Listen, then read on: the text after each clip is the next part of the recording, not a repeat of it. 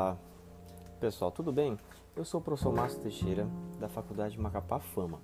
Estamos no mês de outubro e aproveitando esse, o ensejo das programações alusivas ao Outubro Rosa e também a oportunidade de eu estar ministrando a disciplina Saúde, é, Seminário Integrador na Saúde da Mulher, é, nós vamos para o nosso segundo podcast tratar de um assunto muito importante aqui. E nessa ocasião entrevistar a enfermeira obstetra Ana Carolina Souza de Alcântara, enfermeira com residência em obstetrícia pela Secretaria Estadual de Saúde do Amapá e com expertise em saúde da mulher e docência no nível superior. Ela vem falar para a gente hoje um pouquinho sobre esse exame muito importante para a saúde da mulher, que é o PCCU, principalmente por questões de dados epidemiológicos. O câncer de colo de útero é um câncer com magnitude social e nós precisamos trabalhar essa temática. Tudo bom, professora Ana Carolina? Boa, no... Boa noite. Boa noite, professor Márcio. Tudo bom? É, primeiramente, eu gostaria de agradecer de estar hoje aqui participando do seu podcast, que o tema que o senhor está trazendo hoje é de extrema relevância para a saúde da mulher, para todas nós. Ótimo, professora. Bom, nesse sentido, eu gostaria que a senhora começasse comentando para a gente quais as recomendações que o profissional de saúde deve repassar para essa mulher que vai realizar o PCCU. Então, professor Márcio, é muito importante essas recomendações para o sucesso da coleta desse material. Então, primeiramente, nós temos que saber o corte da idade. Que partir de que idade eu posso estar procurando a unidade de saúde para estar realizando o meu exame de preventivo do colo do útero, né, o chamado PCCU. Então, hoje o Ministério da Saúde, ele abrange a faixa etária entre 25 a 64 anos, tá?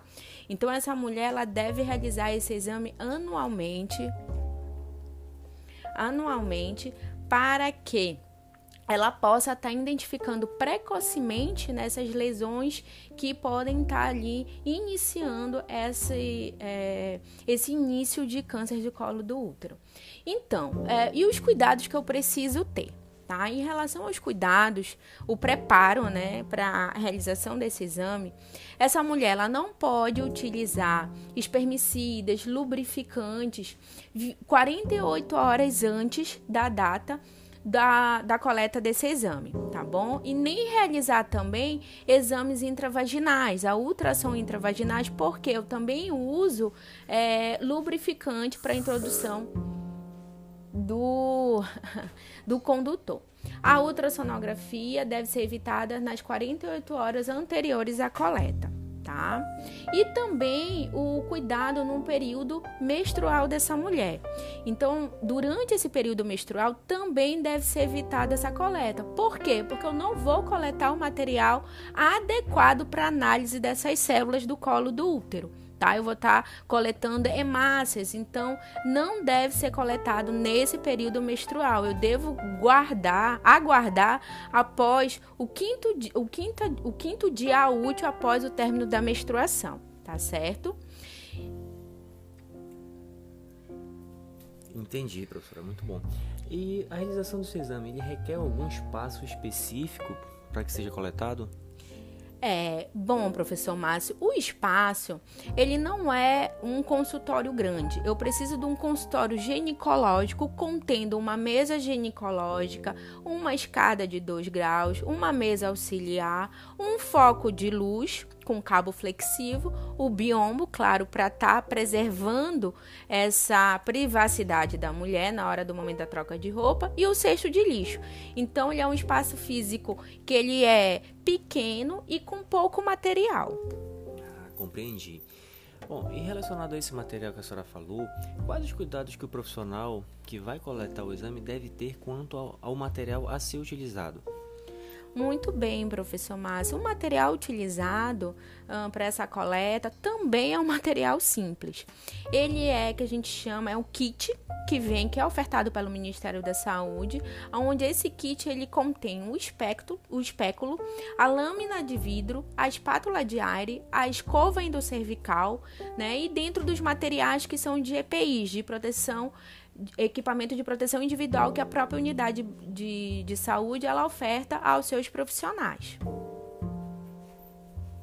E não esquecendo também, perdão, sobre o formulário de requisição do exame citopatológico, que esse formulário ele deve ser preenchido, ele é de uso compulsório, tá? Obrigatório, precisa ser preenchido para que ocorra, né, a análise desse material pelo, pelo laboratório e também porque ele é feito o levantamento epidemiológico de todos os exames realizados. Hum, muito bem. É, existe, existe uma etapa prévia a ser realizada antes do exame. Eu pergunto, qual a importância dessa etapa para a dinâmica do exame? Então, é, professor Márcio, essa dinâmica é muito utilizada nas unidades básicas, até com os próprios alunos das instituições de ensino que vêm estagiar na unidade, é, através das palestras, das rodas de conversa, passando quais são as informações necessárias que essa mulher precisa. Trazer também de, do, de documentação, Para o momento desse preenchimento dessa ficha de, de requisição obrigatória. E também sobre o preparo né? Quais são as recomendações que essa mulher precisa ter antes de realizar esse exame? Bom, falando um pouquinho agora da etapa de coleta do exame propriamente dito, é, quais os cuidados o profissional deve ter durante a coleta do, do exame? Então, professor Márcio, para a realização da, do exame da coleta dessa amostra, o que, que esse profissional precisa fazer? É a lavagem das mãos antes e após o atendimento, o término do procedimento da coleta. Né? A mulher deve ser colocada na posição ginecológica adequada, o mais confortável possível cobrir com um lençol, né, quando tem disponível na unidade um lençol descartável, posicionar o foco de luz, colocar as luvas de procedimentos, sobre a iluminação, observar atentamente os órgãos genitais externos, que já é o primeiro momento do exame físico dessa mulher, que é a inspeção, né? O que, que ele vai estar tá encontrando. E aí, posteriormente, selecionar o tamanho adequado do espéculo. Como é que eu vou saber, né? Essa deve ser a pergunta de todos os alunos. Qual o espéculo que eu vou utilizar nessa mulher? Então, nós temos três tamanhos disponíveis, o P e o MG. Então eu vou saber utilizar a partir do número de paridade que essa mulher tem. Se essa mulher foi essa, se essa mulher no lípera nunca teve uma gestação, eu vou utilizar o tamanho P. Se essa mulher secundigesta teve o primeiro e o segundo filho, eu já tenho uma noção que eu vou estar utilizando o espéculo M. Se essa mulher ela é multípara, já teve de três gestações acima, eu vou usar o espéculo G. Então eu consigo identificar o tamanho do espéculo a partir da paridade, o número de filhos que essa mulher já teve, tá bom? E aí outro ponto importante é eu saber se eu vou precisar ou não usar lubrificante para melhor, né, proporcionar mais conforto no momento da introdução desse espéculo. E aí eu vou precisar identificar. Dentro da minha ficha de é, de requisição do, do PCCU, lá também vem algumas perguntas que eu pergunto para essa mulher se ela usa alguma medicação anticoncepcional, se ela está no período de menopausa, que é exatamente para eu saber se essa mulher se encontra, por exemplo, num período de menopausa, eu sei que tem mudanças né, de hormônio, diminuição de hormônio, e essa é, mucosa vaginal ela não vai ter mesma lubrificação no período né, que ela não estava na menopausa. Então eu preciso ter toda essa anamnese, essa coleta de informações para eu saber se eu vou precisar ou não utilizar, tá? Para melhor proporcionar conforto para a minha paciente, tá? Bom, entendi. Esse procedimento é um procedimento que é bem complexo por se tratar, é, ferir um pouquinho a privacidade da cliente. É, alguma orientação quanto a diminuir o transtorno ou o constrangimento relacionado, por exemplo, à introdução do espéculo? Em relação à introdução do espéculo, eh, professor, o que eu sempre repasso para os meus alunos é né? Sempre tá repassando, tá informando o passo a passo do que você está realizando nessa mulher. Então, a partir do momento que você vai promover o toque para fazer a abertura desse canal, desse canal vaginal, sempre tá é, atentamente dando informação que eu vou, tá, tá, eu vou estar introduzindo o espéculo, né? Para que essa mulher não tome um susto com o seu toque, né? Então, isso é muito importante que o profissional tenha essa postura tá?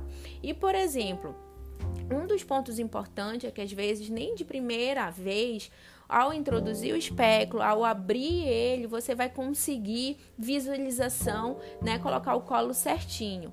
Então, um dos, é, dos toques que o próprio Ministério da Saúde nos recomenda fazer e solicitar que essa mulher faça então ele coloca: na dificuldade da visualização do colo, sugira que a mulher tussa, não, não surtindo efeito, solicite ajuda de outro profissional mais experiente, caso, né? Se for o nosso aluno ali coletando, ele não conseguir visualizar, claro que ele vai ter seu preceptor ao lado que vai estar tá dando esse auxílio. Então, a coleta ela é muito simples, muito rápida.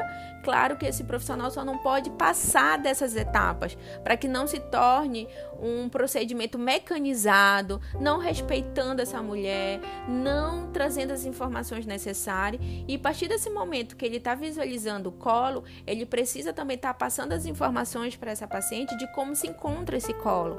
Né? Se tem presença de secreção, se tem presença de alguma é, úlcera, de algum, de algum processo já em, em, lesão desse colo. Então a gente precisa sempre estar tá informando essa mulher, porque se eu identificar alguma vulvaginite, eu, quanto profissional, é, enfermeiro, eu posso estar tá prescrevendo. É, pomadas vaginais, não esperando somente esse resultado para que essa mulher busque tratamento. Então a gente já consegue é, avaliar e, e ter uma hipótese diagnóstica em relação a que tipo de vulvaginite pode ser, se é causada por bactéria, por fungo, e já é, proporcionar a essa mulher um tratamento. Algumas mulheres ah, reclamam, ou melhor, relatam um desconforto no final do exame. Elas costumam dizer que foram beliscadas no final do exame. Como é que nós podemos é, diminuir esse tipo de ocorrência? Muito bem, professor. Isso aí é um relato que a gente escuta sempre, né? Então, o que acontece? Tem dois porquês que pode acontecer esse desconforto maior para essa mulher. Se essa mulher já apresenta algum processo inflamatório, já tem essa mucosa friável que a gente utiliza quando ela está inflamada, realmente ela vai sentir um desconforto maior.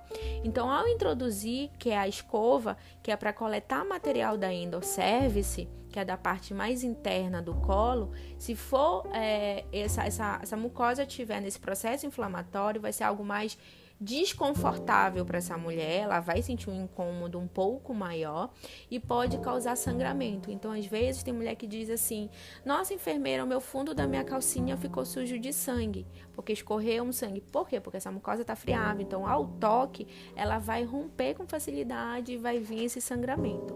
Tá? Então, a gente precisa muito estar tá atento às informações que a gente vai estar tá passando e deixando sempre essa mulher informada de como está esse colo, se é uma mucosa friável, se após ao término ela vai identificar esse sangramento no fundo da calcinha e o porquê de encontrar. E também, né, é, ter o cuidado ao fazer a retirada do espéculo, não fazer uma retirada abrupta, não fazer a retirada com, com o espéculo aberto, para que não cause o que? O beliscar na mucosa vaginal dessa mulher.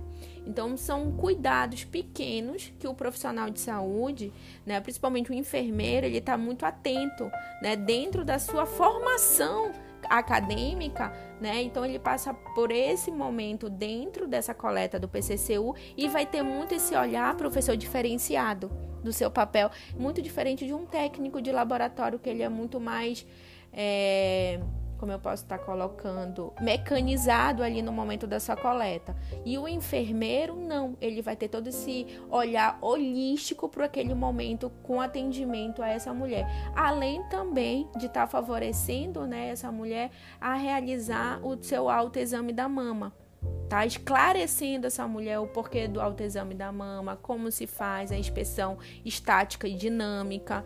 Então, tudo isso, o papel do enfermeiro é fundamental nesse momento preventivo. Né? Então, hoje a gente tem que buscar a prevenção, não somente a cura nos atendimentos, né, já no, no setor terciário, que é onde, infelizmente, nem todas as mulheres têm um desfecho favorável para si. Entendi, professora, muito bom. É, professora, considerando os elevados índices de incidência e mortalidade por câncer de colo de útero e de mama também, é, o PCCU é uma estratégia excelente é, de enfrentamento. Nesse sentido, para a gente encerrar a nossa entrevista, quais as suas recomendações quanto ao segmento do tratamento ou então da, da, do retorno, das consultas, qual seria essa condução nesse momento do, do exame, no pós-realização? Então, muito importante, professor, não esquecer que não é somente a coleta, tá? Essa mulher não pode coletar e esquecer de voltar na unidade básica para buscar o seu resultado, tá? Então, assim, conforme a rotina da unidade ou da, uh, da própria uh, da Secretaria Municipal de Saúde, para esse retorno desse resultado de exame, às vezes é com 30 dias, às vezes tem unidade com oferta com 60 dias. Então, realmente, é, isso vai variar muito de unidade para unidade. Então, quando essa, quando essa mulher for, for realizar o seu exame, ela tem que saber e perguntar qual é o período de entrega, né? Por, por quantos dias eu tenho que retornar e fazer o agendamento desse retorno para buscar o seu exame, tá? Então varia muito de unidade para unidade, mas o retorno dela para pegar o seu resultado e fazer a leitura desse resultado como profissional de saúde é de extrema importância, que é aí que vem a importância da realização do exame para estar identificando precocemente, né, o início dessas lesões precursoras do câncer do colo do útero, para que a gente tenha um o direcionamento para as unidades de apoio, diagnóstico e tratamento, que hoje nós temos o Hospital do Amor, né, que é a nossa unidade de referência. Então a gente precisa fazer é, pegar esse resultado, essa mulher retornar à unidade, ver se realmente há necessidade de encaminhamento ou não, ou que essa mulher retorne daqui mais o próximo ano para estar tá continuando fazendo o seu rastreio. Então a gente precisa só desse momento mesmo dela saber se é com 30, 60 dias, que é esse retorno desse exame, e ela não se esquecer de retornar à unidade básica de saúde, que é fundamental ela pegar o seu resultado, né, desse exame preventivo. Excelente, professor, excelentes informações. Bom, o papo está muito bom, muito legal. É, a nossa conversa está bastante esclarecedora. Creio que vai ajudar muitas mulheres a a tirar suas dúvidas, desmistificar alguns mitos também. Eu gostaria, como profissional, né, agradecer assim, a sua presença, a sua disponibilidade e deixar aqui o nosso canal aberto para um próximo momento, uma próxima entrevista e agradecer a sua presença, professora. Muito obrigado. Ótimo, professor Márcio. Estou muito feliz. Tá? Gostaria de né, novamente agradecer o convite e fico aberta a próximos, a novos convites, né? E a gente também trabalhar um pouquinho aí sobre o pré-natal, sobre o trabalho de parto, os cuidados que essa mulher deve ter. Então eu, eu estou aqui à disposição no momento que o senhor solicitar novamente a nossa presença. Ótimo, professor. Tá ok. Muito obrigado. Boa noite.